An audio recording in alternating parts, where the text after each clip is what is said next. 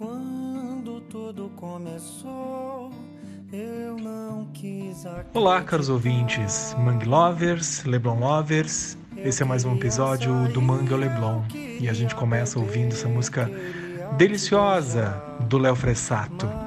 Chama-se Pandemia. E adivinhe o assunto de hoje: pandemia.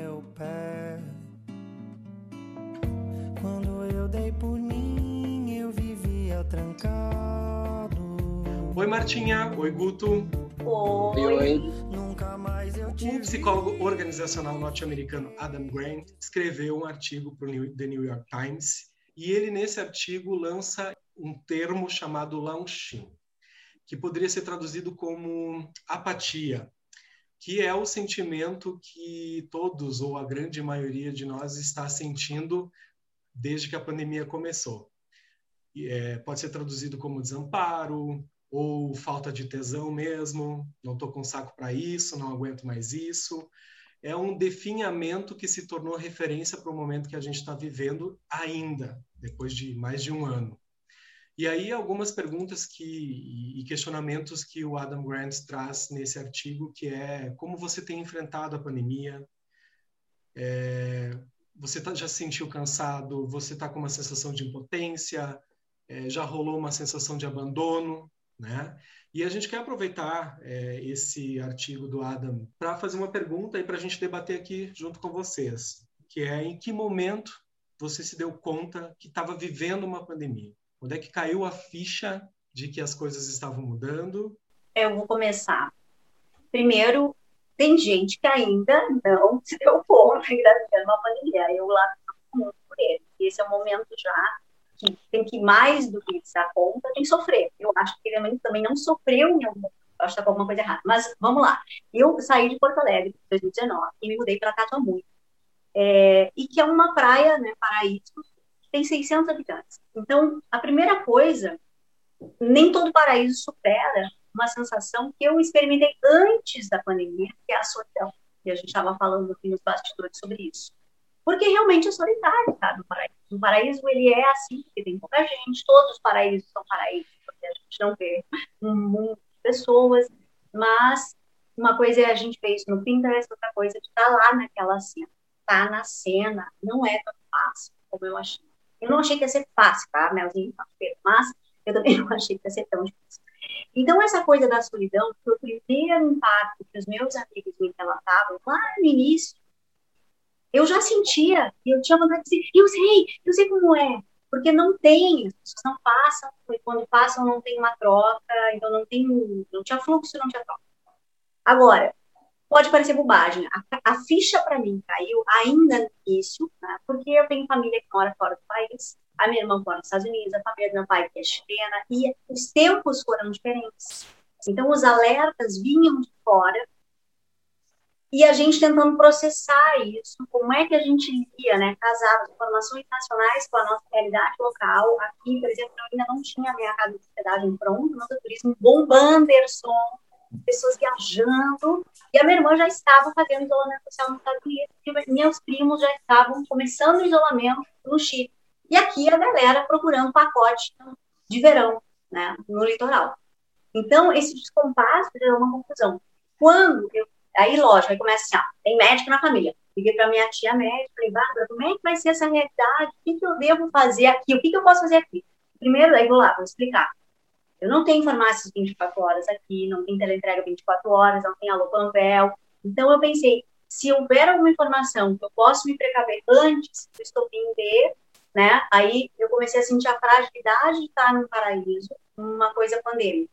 Primeiro passo, né? Que, que no fim é errado, porque não tem remédio ainda, não tem vacinação ainda, tá todo mundo no mesmo esquema, e eu, por sorte, estou vivendo num lugar que eu tenho espaço físico para me liberar. Mas o, acho que o primeiro ato da pandemia que começou a acontecer foi a escassez de produtos, né?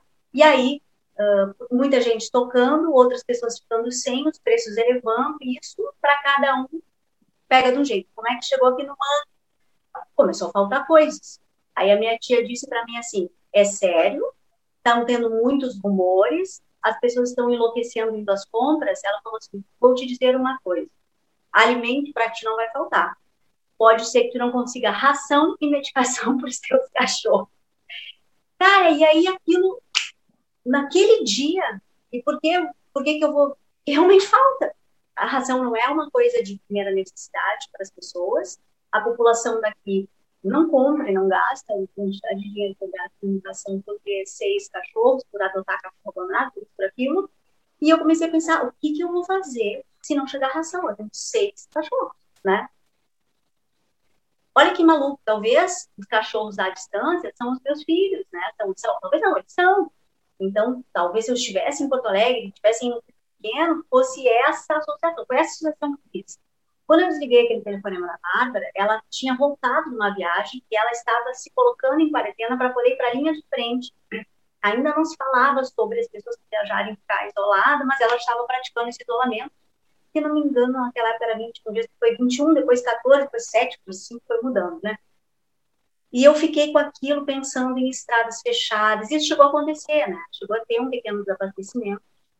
E, e aí é engraçado, porque é, eu hoje, quando vou falar de pandemia, eu penso na falta de produtos. Foi o que aqui me fez acordar. Porque o isolamento atrapalhia de alguma maneira, não poder ver a minha família, isso já estava acontecendo, não podia para lá ainda, gastar e tal, eu também não tinha como receber todos aqui, porque estava com uma casa pronta. E aí eu fui para uma coisa que não parece tão essencial, tão humana, mas que é muito mais difícil de chegar para cá. É, e essa foi a sensação. Aí eu me sentei, eu me casa, me sentei e falei, cara, cara, é muito sério. Como é que o Brasil vai reagir? Como é que nós aqui vamos reagir? Porque são tempos que demoram mais. E aí, começa, né? Foi também, assim, dois dias depois disso, eu tive o primeiro contato com a negação. As pessoas dizendo, não, isso não vai chegar aqui, porque não vai chegar aqui, porque não vai chegar aqui. E eu dizia, gente, não tem como não chegar. A gente não contém isso, a gente não controla, e nosso estado que recebe turismo do mundo todo vai chegar. E nós temos que saber enfrentar. E essa conversa não foi com a população, foi um grupo de vizinhos que são todos que trabalham com turismo, pessoas que têm pousada, pessoas que têm hospedagem, e aí começa uma negação mesmo. E aí se cogitou fechar o turismo, fechou em maio de 2020, né? É, e, e as pessoas começaram a fazer turismo clandestino, e realmente é uma coisa, maio não, acho que foi abril, março, abril, maio estava fechado ainda em junho, aqui, pelo menos abril. É, e não podia nem passar na estrada, só podia passar se fosse residente. Foi a primeira coisa que a prefeitura tentou fazer, e realmente foi muito sensato, porque tinha que entender aquele negócio. E, então, a minha sensação de pandemia foi quando eu achei que não podia achar ração para meus cachorros. Podem ali, parece que não é profundo, mas para mim foi, assim, tipo, a escassez de alimento para quem não pode lutar por si. Foi como bateu para mim. Eu fiquei muito. E não estoquei, gente. Não estoquei. Nem papel higiênico não foi estocado, Marcos, não foi. Não, porque tem coisa aqui, né, querido? A gente vai, usa Entendi. Uma folha de bananeira, né? Uma coisa natureba. Vai no rio, se lava. A, a pandemia, para mim, foi uma série de incoerências, né? Primeiro, porque eu venho para um lugar novo, estava me sentindo isolada antes. Aí eu venho para um lugar que já tem dificuldade de abastecimento, mas, claro, isso fortalece esse medo. E venho para uma nova vida, uma nova carreira, que é o turismo. Eu pensei, cara, e agora? Então, isso, claro, intensificou a minha angústia, intensificou uma sensação de o que eu posso fazer agora? Eu não posso nem me mudar para o de volta para trabalhar ou ir para outro lugar. Não existe jornal, jornalista aqui, não tem, tem talvez Maceió, também não podia viajar. E aí, eu, eu aí foi que, para mim, né, tipo, bateu um, um sofrimento. E, e, claro, como o mundo é imperfeito, o que aconteceu? O turismo não parou algumas casas pararam, nós nem tínhamos aberto ainda, continuam fechados. E eu continuei vendo os turistas de maneira clandestina. Aí abriu para mim a rotina da pandemia no Brasil, como é que ia funcionar. E é um comportamento que se repetiu, né, e continuou por todo o tempo. Triste essa vida. A minha o momento feliz é que eu não perdi nenhum ente próximo, família, vi muitas perdas acontecerem mas nem a sensação de perdas aqui também é diferente, né? A distância. Nisso posso dizer que fui agraciada. E o Guto deve ter lotado, eu espero. pois então, gente. Não, e é uma é... oportunidade para a gente voltar a qualquer hora fazer um, um, um, tema só sobre como empreender no começo de uma pandemia, né, Marta? É. Tem aí um, uma experiência vasta, né? É. Eu não, eu, eu, eu acho que eu tive vários momentos em que eu me dei conta que estava numa pandemia, mas eu acho que o, o momento, assim, mais galopante disso tudo foi uh, ali uh, pela metade do mês de março. Eu, eu, tirei férias com uma amiga em no final de fevereiro de 2020 e a gente já ouvia notícias, reportagens sobre uma epidemia que estava acontecendo na China, uh, na cidade de Wuhan, não sei se é assim que pronuncia, que estavam havendo mortes e e eu me lembrei uh, subitamente de que em 2009, quando eu era um jovenzinho, eu trabalhava no Instituto de Oncologia de um hospital aqui de Porto Alegre e uh, foi identificado então um, um vírus que deram o nome de H1N1, mas que popularmente conhecido como gripe suína, e muitas pessoas morreram e e não se falava em isolamento social naquela época. A gente falava muito em lavar as mãos, passar álcool gel, eu continuei trabalhando no hospital sem máscara, sem, sem equipamentos de proteção. Uh, em seguida veio uma vacina, não, não, eu não me lembro quanto tempo, não sei quem tem uh, perspectiva histórica me ajuda, mas eu, eu, sei que a vacina não, não levou muito tempo para chegar, assim, para ser, ser desenvolvida. Então eu comecei a pensar, assim, eu, eu acho que a, a, um pouco da minha negação foi isso, assim, eu imaginava que seria algo dessa natureza. É, tem uma, uma doença com sintomas gripais acontecendo, algumas pessoas estão morrendo, não é pouca bobagem, mas em seguida tem uma vacina e eu acho que as coisas vão ser mais ou menos como foram em 2009. E fui viajar. Algumas poucas pessoas no aeroporto de Guarulhos, que é um lugar onde circulam pessoas de muitas nacionalidades, né? De máscara. O meu voo de ida para os Estados Unidos também, algumas pessoas de máscara, e eu muito tranquilo com aquilo, achando que, bom, as pessoas usando aquilo que elas se sentiam segura para usar e para se proteger. E todos os aeroportos pelos quais eu passei com a minha amiga, porque depois a gente foi ao Canadá e a gente fez muitos voos internos, uh, sempre nos totens de check-in, a primeira pergunta que se fazia, era uma pergunta eletrônica, né? Se a gente tinha estado na China nos últimos seis meses, né? E então a resposta era não. E a gente facilmente embarcava, fazia o despacho de malas, e começamos a acompanhar notícias de que na Itália uh, as pessoas estavam morrendo muito rapidamente, né? E aquilo uh, começou a me assustar um pouco. Quando eu cheguei em Porto Alegre, que foi no dia 15 de março, eu cheguei muito assustado porque o então presidente dos Estados Unidos, o Donald Trump, é, tinha decretado a, o fechamento dos aeroportos no dia em que eu estava retornando para o Brasil. E eu fiquei com muito medo de não conseguir voltar. Quando eu vi esta notícia e que me uh, e que a companhia aérea me, me acomodou junto com a minha amiga num hotel em Houston, onde eu fiz conexão para voltar para o Brasil, aí eu fiquei assustado. Uh, eu entendi que era uma doença muito mais grave do que eu estava achando que era e muito mais grave do que eu uh, do que nessa epidemia que a gente teve de H1N1 em 2009.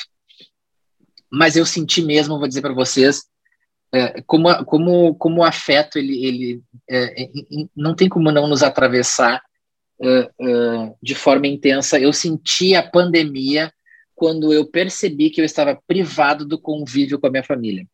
Eu sempre convivi muito é, é, é, com a minha família, com primos, com tias, com avó, e, e, e, quando eu percebi que no dia que eu retornei, que ainda não se falava em isolamento, as pessoas é, educadamente pediram, aspas, né, que eu não comparecesse a um aniversário, eu senti que a coisa não estava legal, né?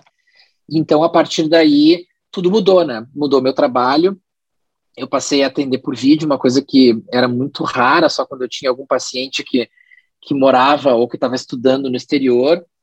Uh, eu fiquei com muito medo de não ter trabalho.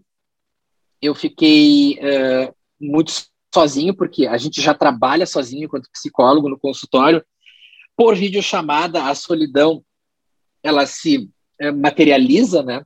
Mesmo que no consultório com o celular a gente está assim num, num, numa privação do contato físico com as pessoas que que para mim é uma coisa que é tão importante, né? Uh, o, o, olhar, a presença, o, o, toque, né? Então isso foi, foi o, o, que mais me impactou e o que me fez pensar que talvez a gente não saísse tão fácil disso, né? E, e, e, e as coisas que foram surgindo posteriormente a isso, né? Uh, as pessoas com dificuldades de, de se apoiarem de forma coletiva.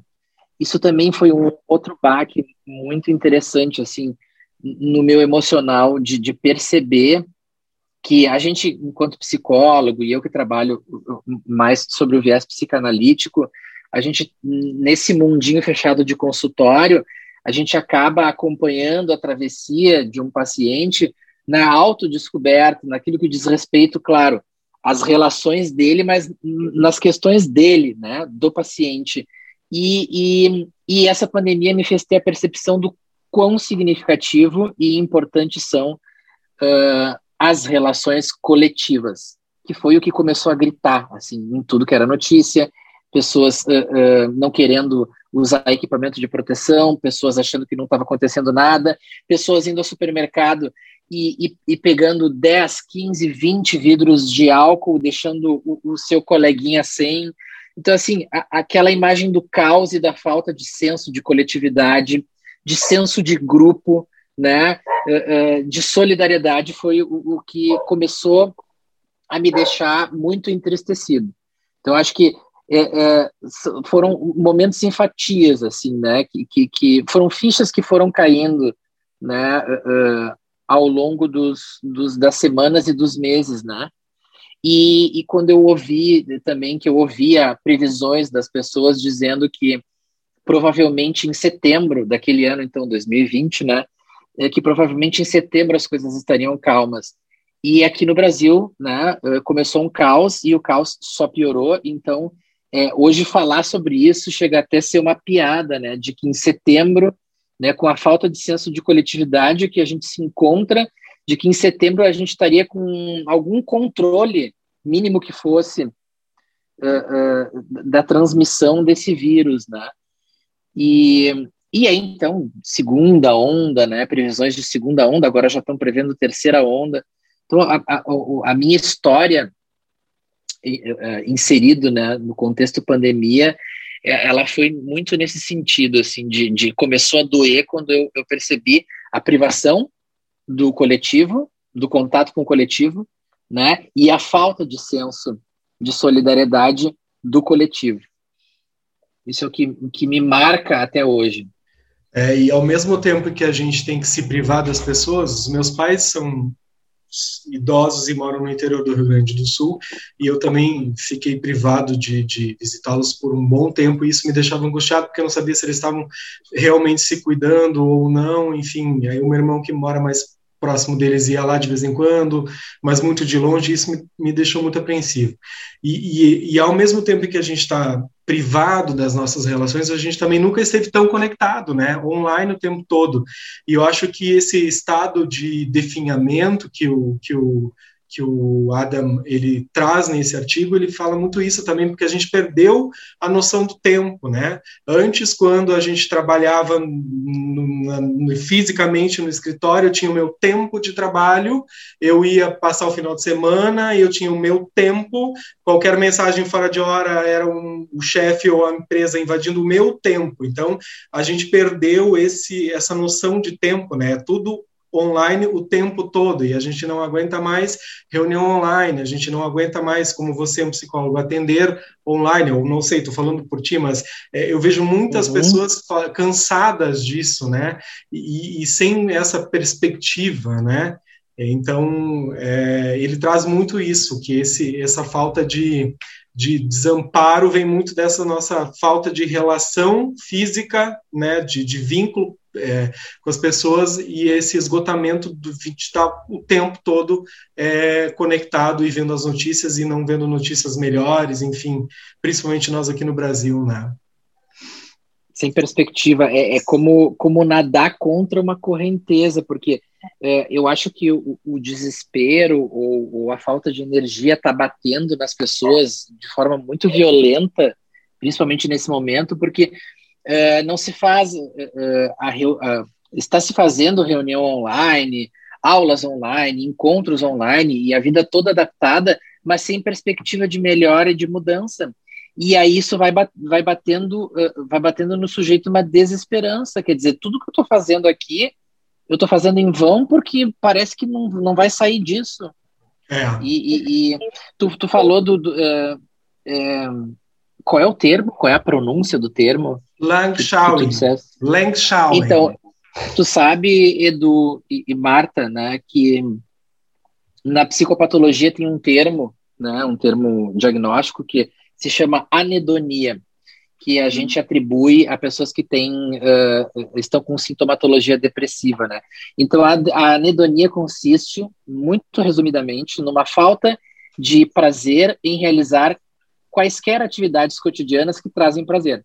Então o indivíduo ele não tem mais prazer em tomar um sorvete, ele não tem mais prazer em ver o, a luz do sol, ele não tem prazer em tomar uh, uh, um drink com os amigos, ele não tem prazer em ver um filme, ele não tem prazer em nada. É uma sensação de anestesiamento uh, completo da alma, que é o, o, diagnóstico de depressão. Muitas pessoas dizem, ah, depressão é tristeza. Não, sentimento de tristeza é uma coisa muito bem-vinda, né? Quando a pessoa Sim, deixa de sentir, quando ela está anedônica, é que a gente vai diagnosticar, então, como uma patologia, como uma doença.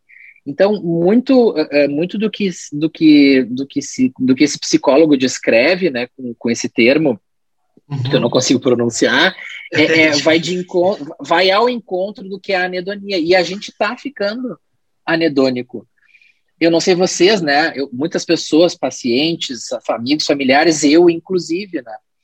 E, e a gente tem que estar tá se vigiando o tempo todo para que isso não tome conta da gente, porque as coisas estão é, eu não sei onde é que eu ouvi falar que tem um filme que a pessoa sempre vivia o mesmo dia. Eu acho que é o Dia da Marmota, o nome pode ser. É, a gente está mais ou menos nisso, né? Acorda, eu pelo menos acordo, atendo os meus pacientes, tenho os pacientes de segundas, de terça, de quartas, de quintas, de sexta, tenho o final de semana e os dias estão, uh, embora a gente saiba que nenhum dia é igual ao outro do ponto de vista filosófico, a, a percepção real é de que está tudo igual, que a gente está numa repetição interminável e isso vai causando essa anedonia, né?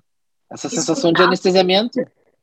Escutar você me deu um desespero, porque assim, é, essa foi para mim, tudo isso foi pra, foram os meus sintomas de mudança, quando eu mudei para cá, independente da, da pandemia. Então, no fundo, a pandemia, para mim, ela passa batido, desculpa, não é uma falsa senso coletivo, né? não é é, porque eu comecei com essas sensações antes, solidão, de conexão com as igrejas de relacionamento, família, a impossibilidade de ir tão facilmente, é longe, né, de Alagoas, 5 mil quilômetros do Rio Grande do Sul, não é uma qualquer, não dá para fazer o tempo inteiro, e eu vim com um propósito de mudança, então também não podia vir aqui, ai, Deus saudade de voltar, porque todo né, o investimento estava focado, não. e aí vem uma outra questão, que é a, a comunidade onde eu estou né? Eu fiz algumas amizades, sim. Refazer amizades também não é uma coisa tão fácil, tão simples, tão rápida, né? É uma coisa mais profunda. Então, essa, a falta da rede, ela começou para mim muito antes. E ela me arrebentou, me arrebentou. Eu não achei que ia ser tão forte, que ia mandar o ar. Eu não sei o que eu achei. Estou pensando assim, o que, que tu achou? Como eu não tinha vivido isso, eu não entendi a força e aí eu fui olhar um pouco para a história da minha família. Meu pai saiu do Chile, foi morar no Brasil, ele foi o único que fez isso, ele também tem marca de forte. A minha irmã foi do Brasil para os Estados Unidos, mora lá com o meu cunhado, ela também tem marca de forte, e eu, por fim, viajei mesmo no Brasil. É, é uma coisa que está, sim, na nossa história, mas essas sensações de esperança, de dia após dia igual, de mudança, o que é segunda, o que é domingo, para mim mudou tendo no Nordeste, independente da pandemia. É uma coisa impressionante. E não que o Nordeste não tenha um calendário, Nordeste, uma praia, trabalhar numa outra área. E fiquei sem fazer, né? Porque enquanto minha casa estava em construção, claro, fui pensando no projeto, fui pensando no posicionamento, proteção na marca, mas a casa não estava aberta, eu não estava tecnicamente turismo, ficou um bom tempo assim. E daqui a pouco, então, eu não tenho nada, ninguém tem mais eu. Eu não tenho mais uma produção. É, foi um, uma coisa, uma, um coquetel de ivermectina com cloroquina, praticamente. Foi muito forte mesmo. E, eu, e aí, poucos amigos, são, e vocês são deles, né, mandavam e aí, como é que tá? tá? E aí, manda uma foto, manda nudes, qualquer coisa. E, claro, não estou dizendo que as pessoas tinham que estar ligadas, mas é, para mim era que nem um oxigênio. E aí a pandemia se resumiu de maneira muito diferente para. Ela acabou de novo tomando uma frente de olhar a política de fora agora, uma raiva, já, a raiva que eu tenho, eu vou ter que dar conta disso, né? Eu tenho muita raiva de quem ainda apoia este governo, eu tenho muita raiva. De quem votou, eu continuo tendo, eu tinha parado, eu volto a ter, e quem continua apoiando. O que tem ficado para mim disso é como é que eu vou viver com essas pessoas, porque eu gostaria de não viver com elas mais. Porque toda a sensação que vocês têm, eu sou solidária a ela, mas independente da pandemia, eu tive, por conta da minha mudança. Então agora, a pessoa tem assim, ó, vamos ver quem é quem aqui nessa parada, porque tá todo mundo passando por isso sem ter pedido por viver uma experiência diferente. Eu pedi, eu planejei isso para mim. Né? E não estou dizendo que a pandemia não me pega, estou dizendo que, sei lá, eu senti isso em paralelo, uma outra via. Então, a sensação que eu tenho dela hoje se torna concreta um pouco, está numa sensação de revolta e raiva com a política que está sendo feita de saúde no, no, no, Brasil. E aí vou além, sabe? Que eu acho que isso vai ter que ser tratado num outro episódio. Eu quero ouvir do Edu. É, é, é, é, é um, uma crise sanitária numa gestão, é uma crise sanitária a, a mais grave dos últimos. mais grave. Uh, desde 1918, né? Uma crise sanitária anos, nos últimos 100 anos, num governo desgovernado, né? Absolutamente alheio a qualquer, a qualquer uh, conduta diplomática. Eu não vou nem entrar, né? Tu disse que uh, isso, isso, é, isso é assunto para um outro podcast, né? Mas assim, é a, a, só a falta de diplomacia, né? Nós não vamos nem entrar nas questões psíquicas, nem falar de perversidades, nem de falta de senso coletivo, nem de falta de humanidade, mas a falta de diplomacia.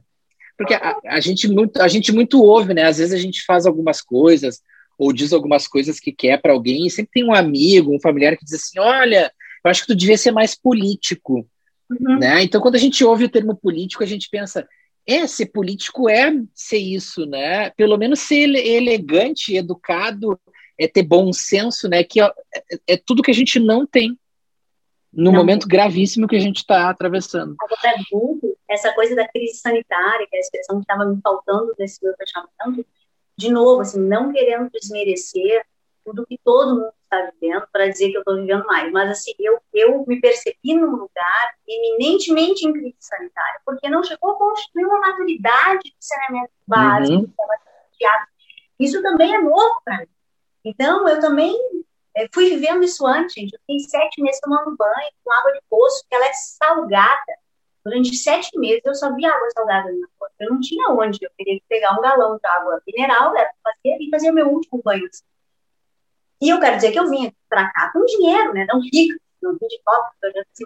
mas eu não vim aqui para fazer uma vida experimental, né? Então, como as pessoas vivem? Elas vivem assim no Brasil. E eu estou falando de um pedacinho, estou falando de um governo que atende muito. Eu estou aqui um pouco, dois anos, não tem dois anos, e, e, quero dizer que em um ano que eu estou aqui, eu já vi o governo do estado vir aqui fazer uma, um ato de assinatura de, da rede de abastecimento de água e nessa, ontem fez a inauguração. Entende? Eu vi, só eu vi, em um ano, uma coisa que não acontece aqui há 100, que a cidade tem 100 anos. Então, eu não consigo mais viver uma política de atraso. Eu não quero, porque eu estou vivendo ela, porque tem um lugar que parece que eu viajei tempo para mim, a pandemia ainda fica lá, na máscara, na ração, não poder viajar toda hora, ter medo da instabilidade do meu negócio, mas sim, estamos indo, sabe? Eu aprendi um pouco a Ninguém, ninguém sairá impune emocionalmente Nossa. desta pandemia. Uh, nós, e principalmente o pessoal da linha de frente, né, uh, estamos operando com uh, os mecanismos de defesa básicos de sobrevivência para poder nos mantermos em pé. Quando tudo isso passar, aí é que as pessoas vão começar a desabar, porque os mecanismos de defesa vão é, é, se atenuar e aí a gente vai ter toda sorte de, de, de, de, de uh, adoecimentos emocionais que se pode pensar, né? Uh, e isso é muito sério, né? Porque a gente pode, inclusive, ousar dizer uh, que teremos outra epidemia relacionada à saúde mental, né? Mandar tomar no cu pela primeira vez você vai retomar rédeas Música indica a estreia de um novo quadro aqui no podcast. É o momento Teu Cu. Isso mesmo, Long Lovers e Levon Lovers. Vai tomar no cu, bem no meio do seu cu. Teu ou meu? O meu, teu cu, teu cu. Momento teu. O meu, teu, nosso. Nosso, de todos. Esse momento é um momento de protesto aqui do nosso podcast. Quem de vocês tem, tem um momento teu cu para essa semana e quer falar? Ah, eu tenho um. É, é, você curto e grosso, né? É. A, a liberação do uso de máscara num país chamado Brasil. Teu cu. Caíram as Teu máscaras. cu. Teu Bravo, cu. É, era exatamente o momento teu cu que eu ia mencionar. Teu cu, presidente, mas teu cusaço, presidente. E nós vamos dizer para as pessoas não usarem máscara. Nós ainda estamos convencendo pessoas a usar máscara. Estando vacinadas. Estando vacinadas. Pronto, gente. Aqui tem pessoas que não usaram, não usarão. Então, é, não é, não é plausível dizer tem que eliminar esse símbolo, porque a gente ainda, né, alguns não conseguiram nem o simbólico trazer para sua vida, não compraram máscara. É o teu cu, é o teu cu da semana. É teu cu. Eu quero ver quem é que vai comer esse cu na CPI, eu tô só esperando. Estamos aguardando.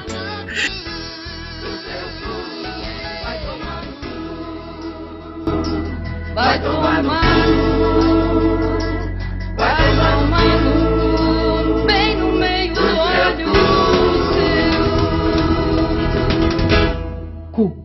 E alguém tem alguma dica para dar para o nosso caro ouvinte, para o nosso luxento ouvinte? Tem uma dica de um, de um Atenção, hein? grande livro. Dica do Dr. Guto. de um pequeno grande livro da, do escritor, uh, do, mesmo, do mesmo autor que escreveu Sapiens, né? um livro que foi super uh, vendido em todos os cantos do mundo, né? o Harari ele escreveu um pequeno livrinho chamado Notas sobre a Pandemia. Neste ah. livrinho há um compilado de textos, né, sobre a evolução histórica de outras pandemias, né, e, e a, as características sociais que a gente está vivendo no momento em todo o mundo com relação né, à, à epidemia do, do, novo coronavírus. Então, fica aí a dica que é, é muito interessante, é, importante, esclarecedor, né, é, a gente também é, tomar contato né, com, com essas, uh, esses conhecimentos, porque tu estava falando, né, Marta, do, do paraíso, né, e aí eu me lembrei de uma frase que é atribuída a Melanie Klein, que é uma psicanalista inglesa, foi uma psicanalista inglesa, e ela dizia, disse o seguinte, né, quem come uh, do fruto do conhecimento sempre é expulso de algum paraíso.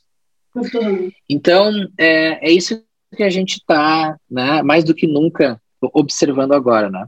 Quem está se uh, habilitando a conhecer, a saber, seja através de um, de um, de um tratamento, de uma análise, de uma terapia, de, de estudos, de discussões, de reuniões, de relações com as outras pessoas, né, de trocas, né? O conhecimento ele salva ele nos, a gente se ilumina com o conhecimento, mas a gente também uh, uh, perde muitas coisas, né? A gente é expulso de muitos paraísos. E tem gente, e muita gente, uh, aqui, né, no nosso país, que não está querendo ser expulso dos seus, dos seus pequenos paraísos, né? Então, prefere não tomar contato com o conhecimento. Então, a dica desse livrinho. A minha dica, e não é, gente, não é uma dica para fechar o assado, não, não é esse propósito do nosso podcast, mas a minha dica é: quem ainda não iniciou na sua vida um processo de psicanálise, análise, faça. Porque além das faça. coisas que a gente está falando aqui, está atravessando, a vida é cheia de momentos de expulsões de paraíso, ou de construções de paraíso que depois viram prisões. E se a gente não fala delas, eh, não coloca uma palavra para definir uma coisa que sente, a gente vai acabar sentindo uma coisa que tem uma palavra, doença. Eu acho que é isso. E foi assim o meu processo, continua sendo. E isso que a gente fica fazendo em Três Amigos, está longe de ser uma terapia, mas já ajuda tanto. Por quê? Porque a gente coloca palavras, coisas que nos passam. Já é uma interlocução.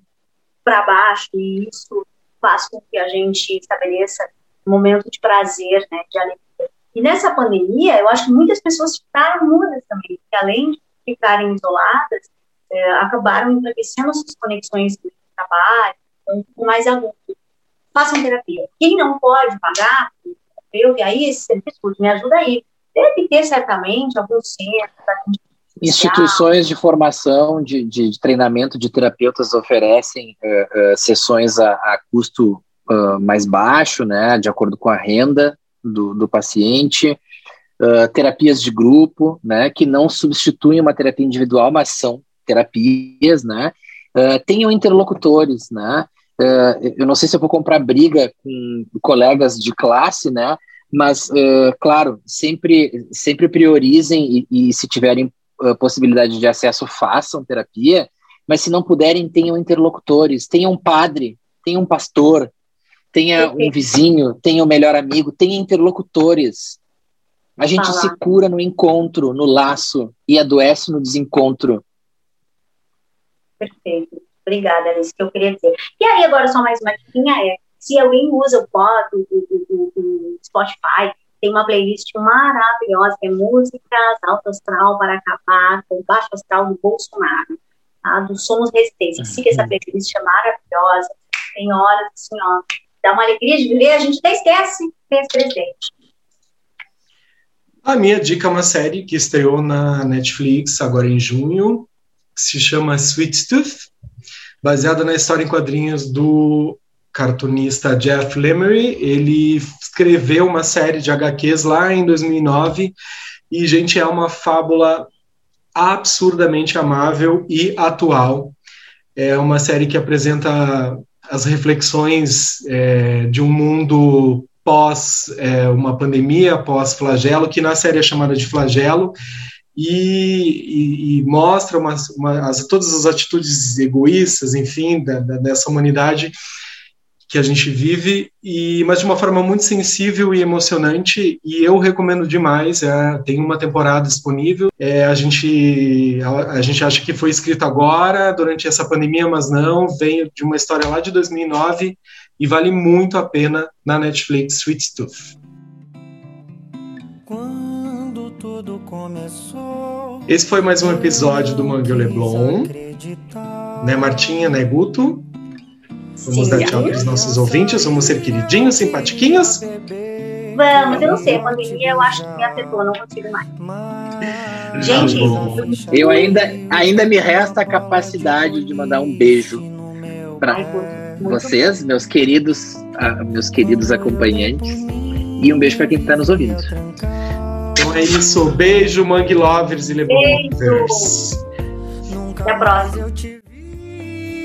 Fiquei dissociabilizado, mas não foi a pandemia que tudo ocasionou. Mas não foi a pandemia que tudo ocasionou. Corona só pegou carona. O corona só pegou carona na solidão que você deixou.